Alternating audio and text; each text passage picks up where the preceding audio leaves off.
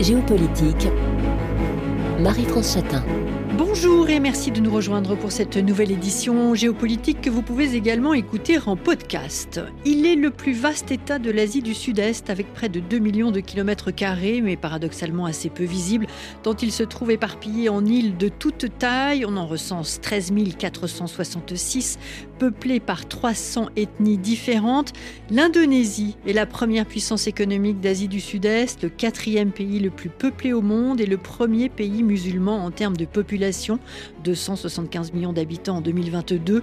L'archipel est traversé par la première route maritime mondiale via le détroit de Malacca, membre fondateur de l'ASEAN dont il est le pays le plus important. Son second cercle d'influence est le Forum de la coopération économique de l'Asie-Pacifique, l'APEC, créé en 1989.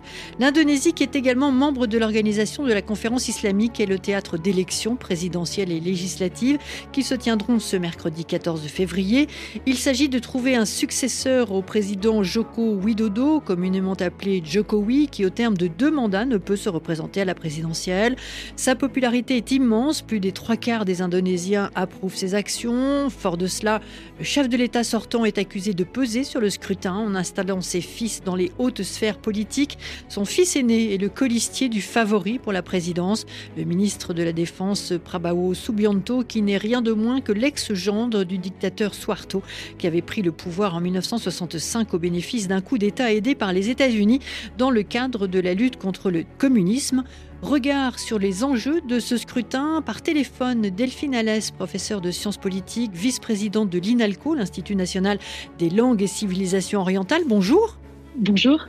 En studio, Françoise Nicolas, conseiller du Centre Asie de l'IFRI. Bonjour. Bonjour. Et par téléphone euh, depuis Lyon, Rémi Madinier, historien de l'Indonésie contemporaine, directeur de recherche au CNRS au sein de l'Institut d'Asie orientale de l'École normale supérieure de Lyon. Bonjour. Bonjour. Jokowi euh, figure parmi les leaders les plus appréciés au monde, 80% d'approbation selon l'Institut euh, Gallup, suivi de Narendra Modi, le leader indien. Quand il est devenu président en 2014, Joko Widodo ne ressemblait à aucun leader que l'Indonésie avait connu. Fabricant de meubles, il a révolutionné la politique indonésienne en mettant l'accent sur la croissance économique, nous allons en parler. À la veille de ce scrutin, beaucoup de questions et d'incertitudes. L'économie indonésienne va-t-elle continuer à croître? Le successeur de Jokowi va-t-il poursuivre ses politiques et le pays va-t-il pouvoir maintenir l'équilibre dans un monde divisé? Regard pour commencer euh, sur les forces en présence pour ces élections. En tête des sondages, l'actuel ministre de la Défense, Prabowo Subianto, il se présente pour la troisième fois à l'élection suprême et devant ses rivaux d'une vingtaine de points dans les sondages. Sa cote de popularité a subitement grimpé avec l'annonce du choix de son colistier, Gibran Rakabooming, Raka, pardon, vous me corrigerez sur la prononciation de ses noms de famille qui est donc le, fils aîné du président sortant, Jokowi. Delphine Alès, est-ce qu'une dynastie politique est en construction en Indonésie?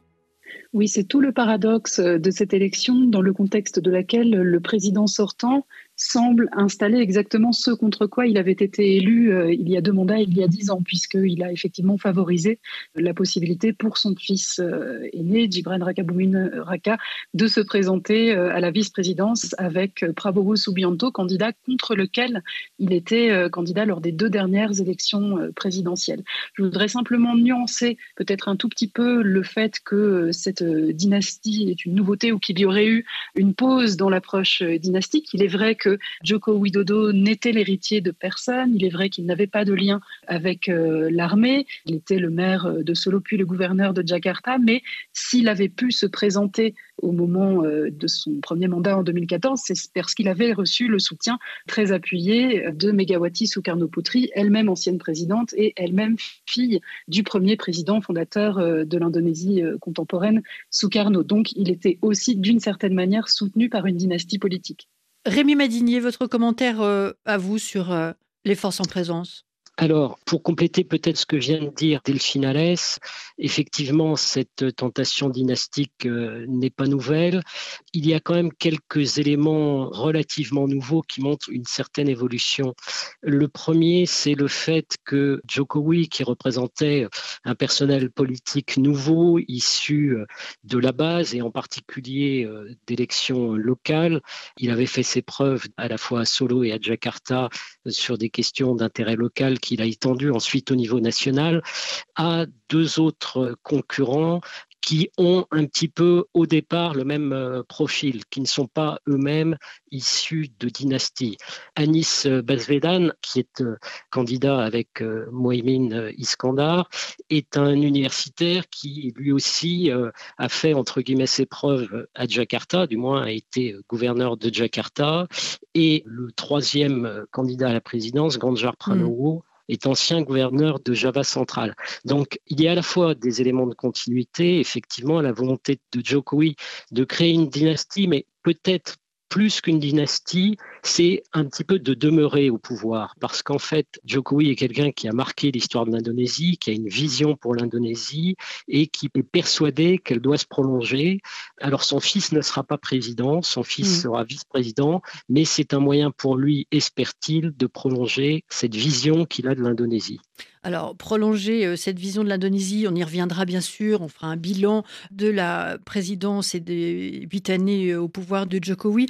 Mais avec vous, Françoise Nicolas, tout de même, le profil de Prabowo Subianto, je le disais en introduction, ex-gendre de Suharto, il a été commandant des forces spéciales sous Suharto, il est euh, accusé d'avoir permis des atrocités au Timor-Leste dans les années 1980, et dans les années 1990, il aurait ordonné le kidnapping de plus de 20 activistes défenseurs de la démocratie, dont 13 n'ont pas réapparu. Des affaires qui l'ont conduit à être persona non grata à la fois en Australie et aux États-Unis. Cette élection de Prabowo Subianto, ce serait un retour au mauvais jour pour l'Indonésie? Oui, c'est assez surprenant, effectivement, parce que Prabowo, soyons clairs, a du sang sur les mains. C'est vraiment tout à fait évident. Il est assez surprenant déjà que Jokowi l'ait choisi comme mmh. ministre de la Défense. Alors c'est surprenant à deux égards. C'est surprenant parce qu'il avait été le candidat malheureux face à Jokowi à deux reprises. Donc il est assez étonnant de prendre un opposant dans votre propre gouvernement, premier point. Et deuxièmement, c'est aussi surprenant compte tenu du passé de Prabowo, de son histoire. Mais dans le cas de l'Indonésie, euh, on sait bien que c'est l'art du compromis qui domine. Mmh. Et donc, du coup, euh, Jokowi n'a pas eu vraiment de difficulté à intégrer Prabowo dans son équipe. Ça ne paraît pas particulièrement surprenant. Alors, je rebondis aussi sur euh, ce qui a permis au fils de l'actuel président Jokowi d'être vice-président, c'est que le chef de la Cour constitutionnelle indonésienne est le beau-frère de Jokowi. Il a abaissé dans la perspective de ce scrutin, l'âge des candidats à la vice-présidence de 40 à 35 ans, ce qui a donc permis au fils aîné de Jokowi de se positionner sur le ticket présidentiel. Votre euh, commentaire? Oui, c'est là que quand même, je trouve que les manières de faire sont un peu plus choquantes que simplement les dynasties politiques. Parce que la dynastie politique, c'est une pratique a priori extrêmement courante en Indonésie. Si vous regardez comment sont transmis les pouvoirs au niveau local, par exemple, il est très très fréquent qu'un poste passe de père en fils mm. ou de père en fille, enfin reste en tout cas au sein d'une famille, c'est absolument classique en Indonésie. Mais là, dans le cas de Jokowi, il a fallu quand même modifier la loi pour permettre à son fils d'être le colistier de Prabowo. Donc on va au-delà de simplement la pratique euh, dynastique ou la pratique familiale. Là, on va au-delà en essayant de contourner la loi et de faciliter les choses. On est quand même dans une logique qui est un petit peu plus euh, troublante que simplement une manière de faire de la politique sensiblement différente de celle que l'on observe chez nous. Hmm. Delphine Alès, vous souhaitez réagir à cet aspect euh, et on parlera peut-être aussi de la commission anticorruption euh, sur laquelle Jokowi s'était promis de faire un gros travail et finalement, pour ce qui est du bilan, c'est un certain affaiblissement de cette commission. Oui, un certain nombre d'éléments qui étaient présents dans ces programmes euh, présidentiels qui effectivement euh, ont été euh, finalement affaiblis ou du moins n'ont pas donné lieu aux avancées qui étaient prévues. Pour revenir sur la question de cette décision effectivement de la Cour constitutionnelle de permettre indirectement au fils de Joko Widodo de pouvoir se présenter à la vice-présidence, ça a été en fait un contournement de la loi mm. puisque la Cour constitutionnelle a disposé par cinq voix contre quatre et donc avec la voix de son président que on pouvait contourner la règle le minimum de l'âge de 40 ans pour se présenter à une élection si on avait exercé euh, des fonctions électives, y compris la fonction de maire, ce qui est le cas du fils euh, de Joko Widodo, qui est âgé de 36 ans, mais maire de Solo comme son père. Donc c'est un contournement. Ce qui est assez intéressant, c'est qu'il y a quand même eu un effet de rétroaction euh, des institutions indonésiennes, puisqu'il a été estimé qu'il y avait eu une brèche dans l'éthique du fonctionnement de cette Cour, et donc le président de la Cour constitutionnelle a été démis de ses fonctions ensuite, sans pour autant que cela ne change la décision qui avait donc été prise euh, à la majorité de cette Cour. Mais il y a quand même eu une réaction des institutions qui ont estimé qu'il euh, n'était pas éthique pour celui qui était donc l'oncle du euh, candidat concerné de prendre cette décision sans se déporter. Pour revenir d'une manière plus générale sur les engagements qui avaient été pris par le président Djokovic pendant ces deux campagnes et qui n'ont pas été menés à bien, Effectivement, euh, la commission anticorruption a été euh, très largement euh, affaiblie dans sa capacité de, travailler ou d'approfondir les dossiers. Il y a un autre élément qui est aussi lié à la question de ce que pourrait être la position de Prabowo Subianto s'il était élu, qui est que le président Joko Widodo s'était très fortement engagé pendant ses campagnes présidentielles et en particulier la première à faire la lumière, toute la lumière sur les différentes périodes les plus sombres de l'histoire indonésienne et notamment les exactions dont vous parliez tout à l'heure et auquel aurait été mêlé euh, Prabowo Subianto. Ça n'a finalement pas été le cas. Il n'y a pas eu de commission euh, vérité et réconciliation mm. comme on aurait pu s'y attendre sur les massacres euh, de 65. Il n'y en a pas eu sur les violences au Timor oriental. Il n'y en a pas eu sur les violences qui ont précédé et, entouré le,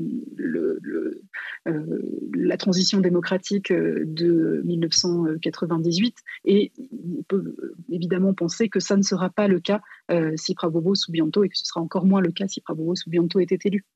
Alors, est-ce que ces aspects, euh, Rémi Madinier, euh, sont apparus finalement euh, dans, la, dans la campagne électorale, dont on peut dire qu'elle s'est faite, ben, comme de plus en, dans de plus en plus d'endroits, sur fond de, de, de, de, réseaux sociaux TikTok a été évidemment très présent dans cette campagne, jusqu'à la caricature d'une certaine manière, Rémi Madinier? Alors oui, on, euh, bien sûr, ces, aspects sont, très saillants dans, la campagne.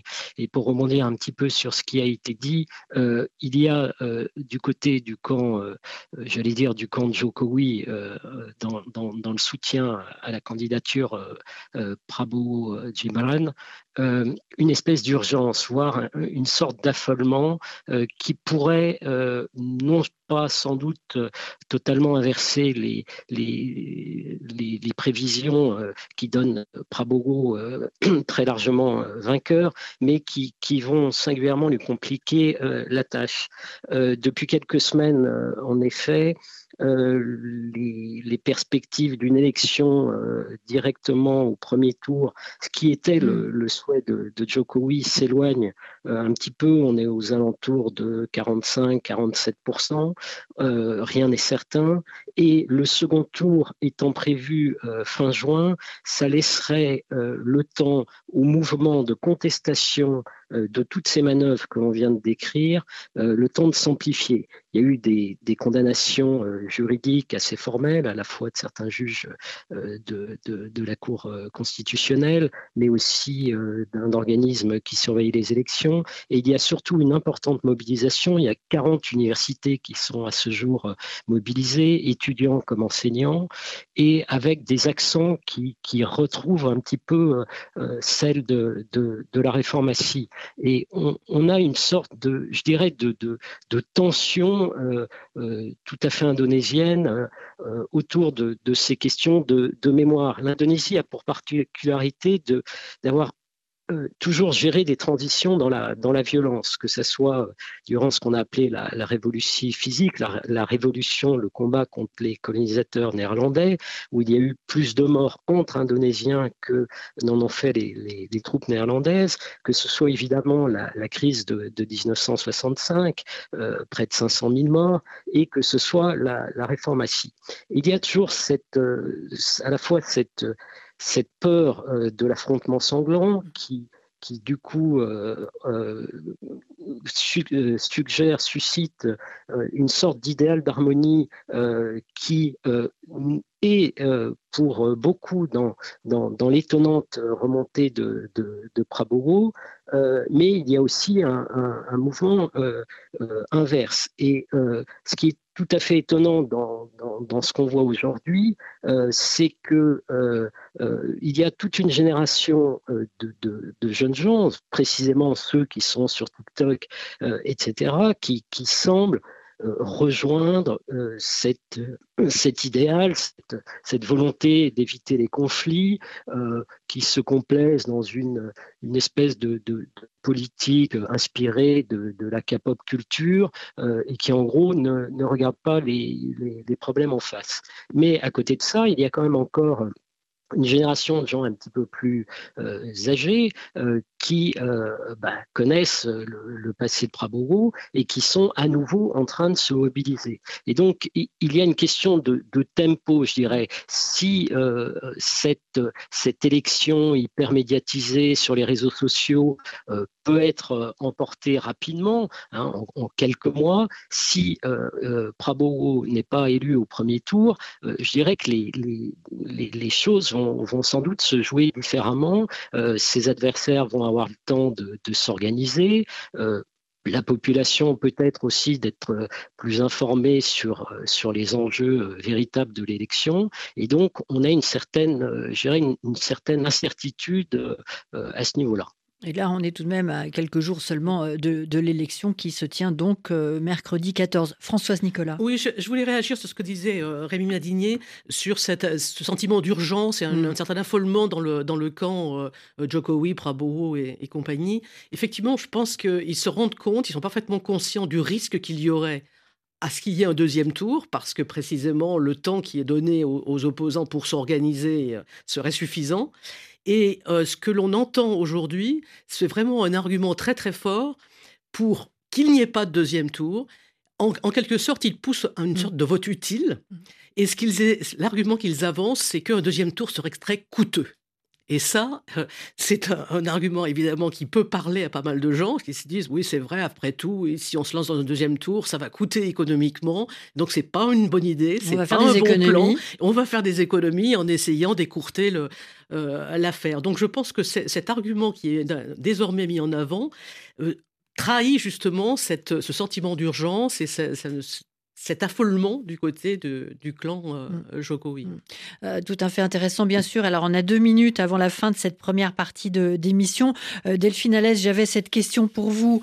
Euh, on peut peut-être commencer à y répondre et on reprendra dans la deuxième partie. C'est, puisqu'on est sur le, le, politique, on va déborder un tout petit peu sur le, sur le religieux. J'aimerais comprendre quelle est l'influence de l'islam dans le champ sociopolitique indonésien. Je le disais euh, en introduction, euh, l'Indonésie est le, en, termes de, nombre, euh, eh bien finalement le, premier pays musulman au monde. Delphine Alès.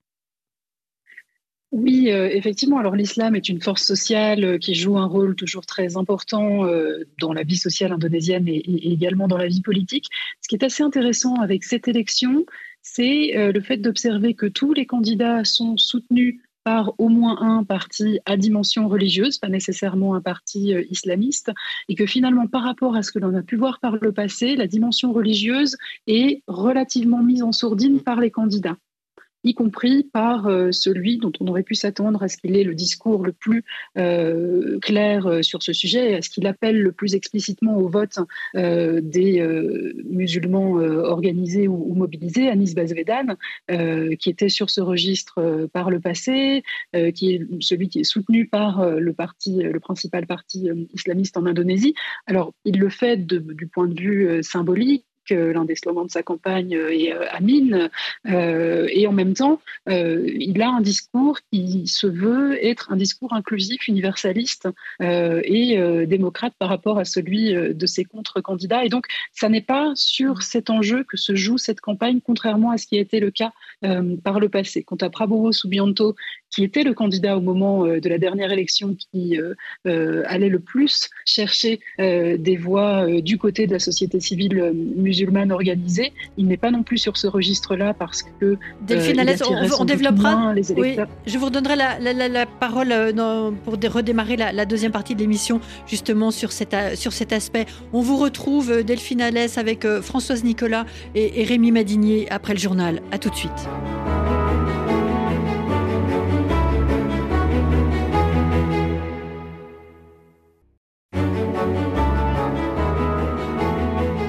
Géopolitique, Marie-France Chatin.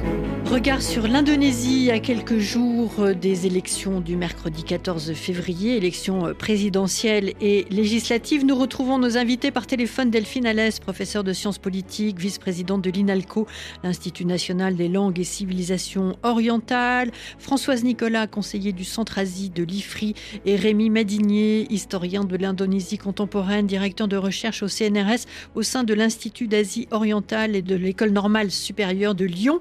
Delphine Alès, je vous ai coupé la parole pour laisser place au journal. Je vous retrouve sur les questions de l'islam en Indonésie. Je vous avais posé la question de savoir quelle était euh, l'influence de l'islam dans le champ sociopolitique indonésien et vous nous disiez que euh, finalement la dimension religieuse dans la campagne euh, qui a cours en Indonésie est finalement plutôt mise en sourdine.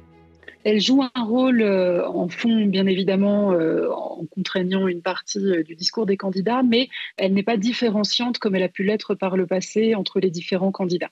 Rémi Madinier.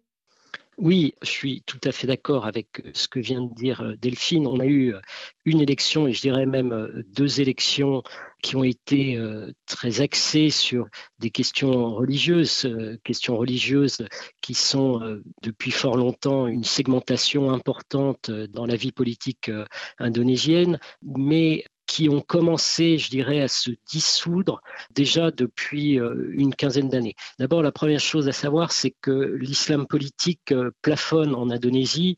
Il était autour de 45% lors des premières élections libres en 1955. Et lorsqu'on a recommencé à voter librement euh, à partir de 1999, on était autour de 38-39% et on est descendu à 33-34%.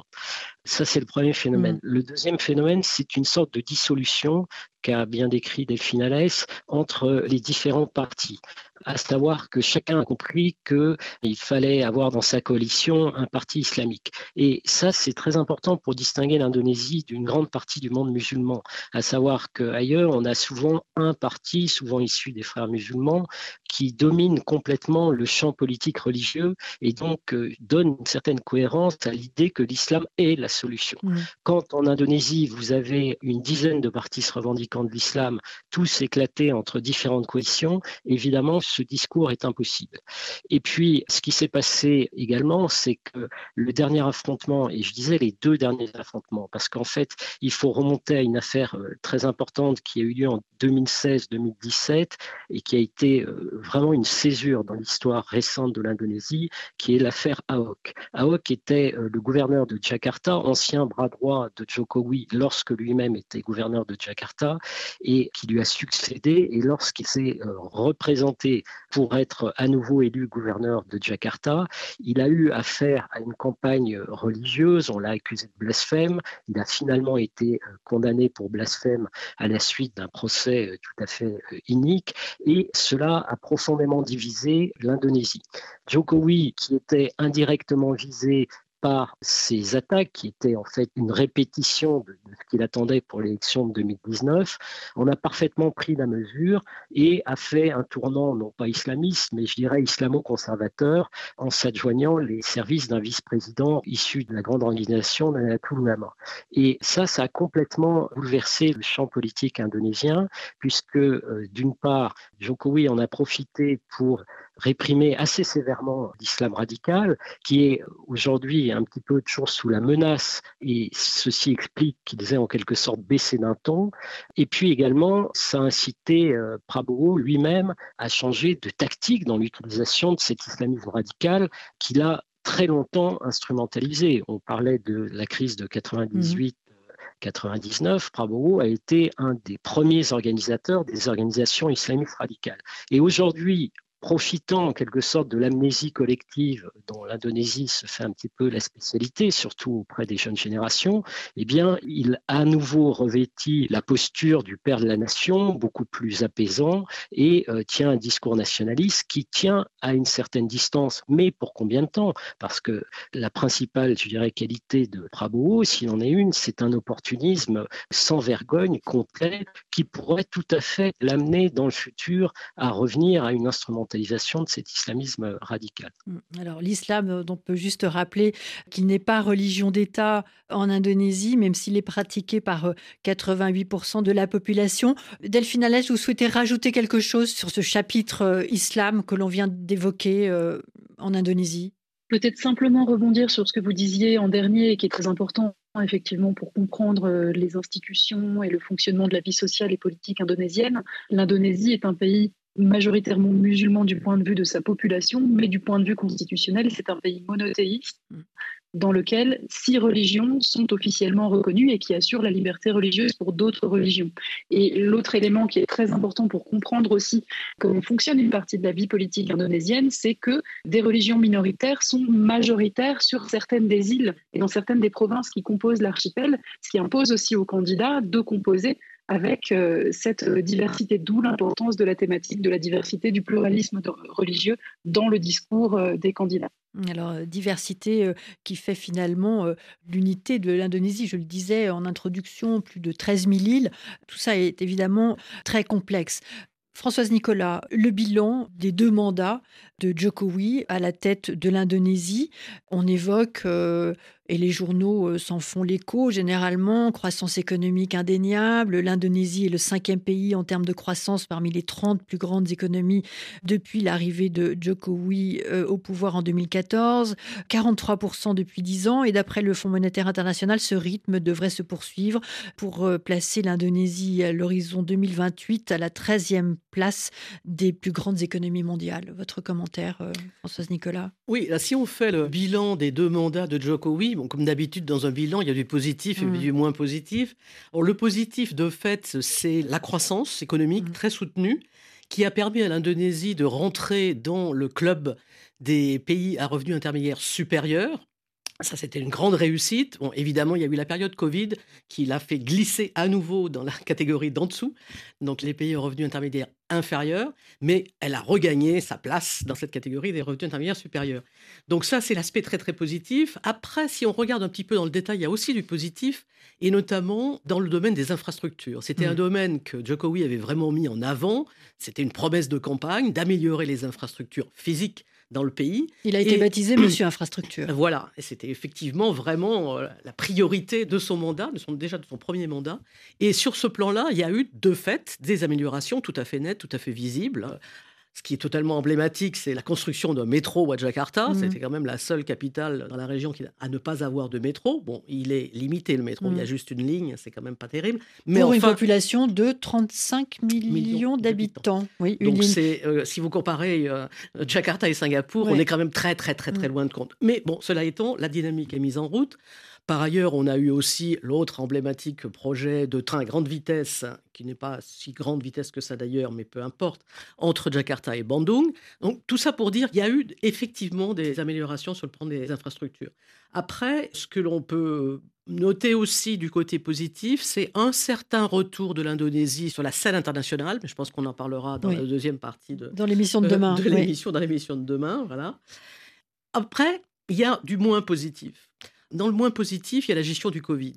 La gestion de la crise du Covid a été, dans un premier temps, assez calamiteuse, avec euh, notamment des tentations de la part du pouvoir de cacher certaines choses, donc de ne pas dire la vérité à la population. Donc ça n'a pas été une grande réussite. Ce qui est assez surprenant, c'est qu'a priori, on ne lui en a pas tenu rigueur, puisque sa cote de popularité n'a absolument pas été entamée par cette gestion-là. Ce qui est beaucoup plus négatif, malgré tout, dans le bilan, c'est que on a encore un certain nombre de réformes structurelles qui n'ont pas été menées à bien. On a toujours des problèmes de capital humain très mmh. importants, c'est-à-dire que la main-d'œuvre n'est pas adéquate. On n'a pas de création d'emplois à la hauteur de ce qui est nécessaire. On a aussi toujours la persistance de lourdeur bureaucratique absolument incroyable. On a aussi la persistance de la corruption, et les deux sont assez euh, étroitement euh, liés. Et on a aussi des marques d'une certaine dérive vers une démocratie qu'on pourrait qualifier d'illibérale, avec en particulier une restriction de la liberté euh, d'expression. Mmh. Et puis, on y a fait allusion tout à l'heure, une dérive dynastique, on va mmh. dire, hein, dynastie, dynastie, politique. Donc, tout n'est pas rose et mmh. tout ne va pas euh, pour le mieux dans le meilleur des mondes possibles. Mais sur le plan euh, économique, la croissance, c'est ce qui vraiment marque les esprits. Cela étant, je serais moi-même assez prudente là-dessus parce que on parle de 5% de croissance cette année.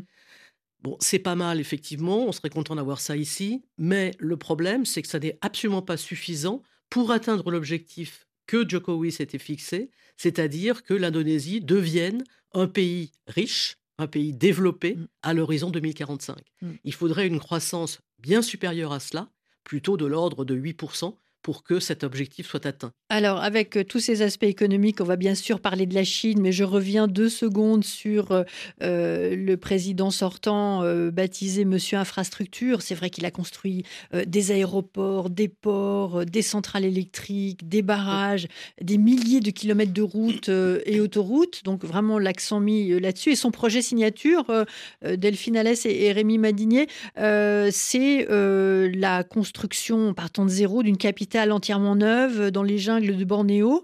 Euh, cette ville appelée euh, Nusantara qui est euh, essentielle finalement car un quart de Jakarta, l'actuelle capitale, pourrait être submergé par les eaux en 2050.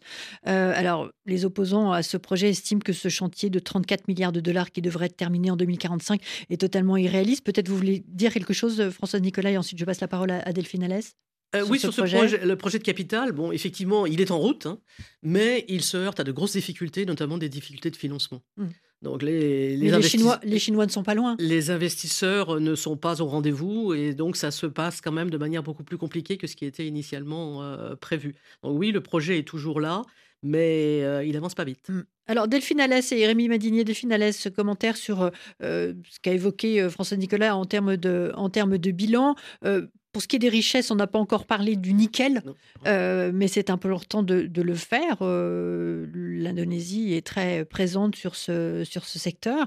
Euh, elle a même les plus grandes réserves de, de nickel au monde. et on peut rappeler que le, le, nickel pardon, est essentiel pour les batteries des voitures électriques. Delphine Alès. Oui, euh, effectivement. Alors pour euh, élargir un tout petit peu la, discussion avant de revenir sur les matières premières, euh, il y a un élément du bilan et, notamment du bilan économique qu'il est important de garder à l'esprit aussi pour aller dans le sens de ce que disait François Nicolas sur le fait que cette croissance très importante est peut-être une croissance fragile. Elle a été beaucoup tirée par les investissements publics, notamment dans les infrastructures qui étaient évoquées. Et la dette nationale, le ratio entre la dette nationale et le PIB de l'Indonésie a considérablement augmenté. On est passé d'environ 30% de dette à 40% de dette euh, aujourd'hui et euh, les candidats euh, annoncent de, une continuité des investissements qui conduirait à augmenter encore plus cette dette qui aurait fragilisé mmh. évidemment l'économie indonésienne. Donc c'est un élément de, de, bilan important. Il y a un autre élément de bilan du point de vue de la vie démocratique qui me semble aussi important et qui explique d'une certaine manière euh, la situation préélectorale que nous vivons aujourd'hui, c'est l'affaiblissement de la vie et du débat démocratique. Euh, Joko Widodo s'est présenté avec un discours qu'il a maintenu euh, pendant tout son mandat et qui est d'ailleurs repris aujourd'hui par les deux candidats qui se revendiquent de son héritage, Prabowo Subianto et, Ganjar Pranowo, qui était une forme de populisme technocratique, avec cette idée que, après tout, puisqu'il sait ce qui est bien, euh, et que les décisions qu'il prend sont rationnelles et bonnes pour le peuple, il n'y a pas à euh, les soumettre à, délibération. Euh, ça explique d'ailleurs qu'il ait pu aussi facilement intégrer son opposant dans son gouvernement dès lors qu'il adhérait à, cette, à cette idée. Mais évidemment, ça fragilise considérablement le débat démocratique. Ça conduit à un taux d'abstention attendu pour cette élection supérieur à ce que l'Indonésie a toujours connu jusqu'à présent, qui est toujours un taux de participation très important aux, élections indonésiennes par rapport au taux d'abstention qu'on connaît euh, notamment euh, dans notre, dans notre pays. Euh, et là, on mesure bien cet affaiblissement du débat avec des jeunes militants qui s'engagent plutôt dans des associations au niveau local que dans le débat politique euh, nationale. Euh, pour terminer très rapidement euh, sur ce qu'était votre question sur les, matières premières, effectivement, l'Indonésie en est un gros producteur de nickel, mais pas seulement. Et il y a une, politique qui est menée depuis d'ailleurs le, président précédent, Susilo Bambang Yudhoyono, qui est de limiter les exportations de mm. matières premières brutes pour essayer de favoriser le développement de l'industrie locale. Donc on ne peut plus aujourd'hui exporter directement du nickel, il faut le faire après l'avoir transformé sur place en Indonésie, avec l'idée que ça doit contribuer euh, euh, à la modernisation et à l'industrialisation du pays. et puis aider euh, aussi à la croissance et fournir finalement du travail. Mais apparemment, et de ce que disait euh, Françoise Nicolas, euh, les, chiffres ne sont pas forcément au rendez-vous. Rémi Madinier, votre commentaire? Oui, je crois que on a, on a avec toutes ces, questions économiques une, des, une des clés, non pas seulement de cette élection, mais je dirais un petit peu de, euh, de l'avenir du système politique euh, indonésien.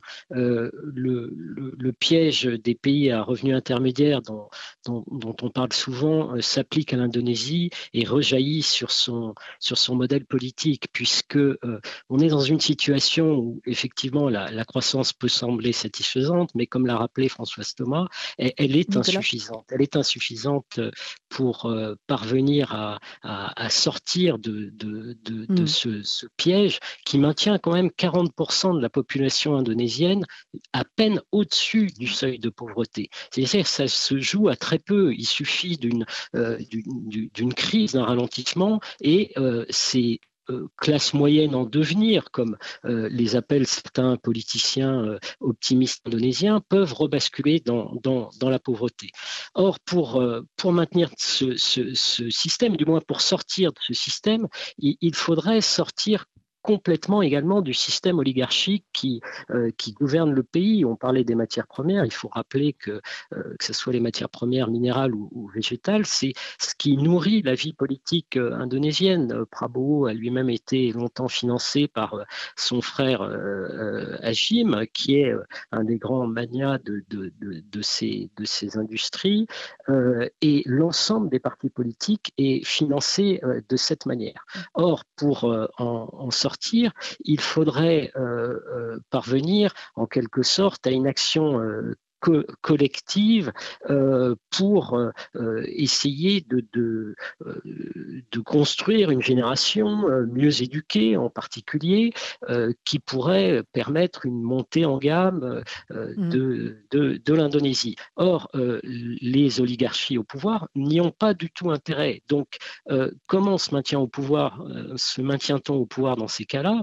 Eh bien, en, à la fois effectivement en développant ce, ce discours d'un développement talisme un peu autoritaire dont, la nouvelle capitale Nusantara est un, exemple parfait, mais aussi en, jouant sur les, sirènes populistes, identitaires et en particulier euh, islamistes. Donc euh, même si effectivement, actuellement, les, débats, et en particulier le dernier débat télévisé qui a eu euh, lieu il y a quelques jours, a semblé euh, beaucoup plus consensuel de, de ce point de vue. Euh, on, on, sait très bien que ces sujets mobilisateurs qui éviter de poser les véritables questions qui sont celles des inégalités. L'Indonésie est un des pays les plus inégalitaires du monde, qui sont celles aussi de lois euh, qui ont été, euh, de règlements qui ont été euh, adoptés, qui ne vont pas du tout dans le sens d'une égalité sociale plus importante, d'une meilleure protection des, des travailleurs et qui, euh, de ce fait, ont suscité euh, des réactions des manifestations qui sont de plus en plus durement réprimées, hein, surtout dans, dans, les dernières années du, du mandat de, de Jokowi, euh, on, on, on, voit à quel point ce, ce, ce, ce piège économique est aussi un, un, un, piège politique. L'un et mmh. l'autre s'alimentent euh, mutuellement. Donc des points forts, des points faibles sur le bilan de la présidence et des huit années de Jokowi au pouvoir en Indonésie. Euh, merci euh, Rémi Madinier. Je rappelle que vous étiez avec nous par téléphone, et que vous êtes historien de l'Indonésie contemporaine, directeur de recherche au CNRS au sein de l'Institut d'Asie orientale de l'ENS de Lyon.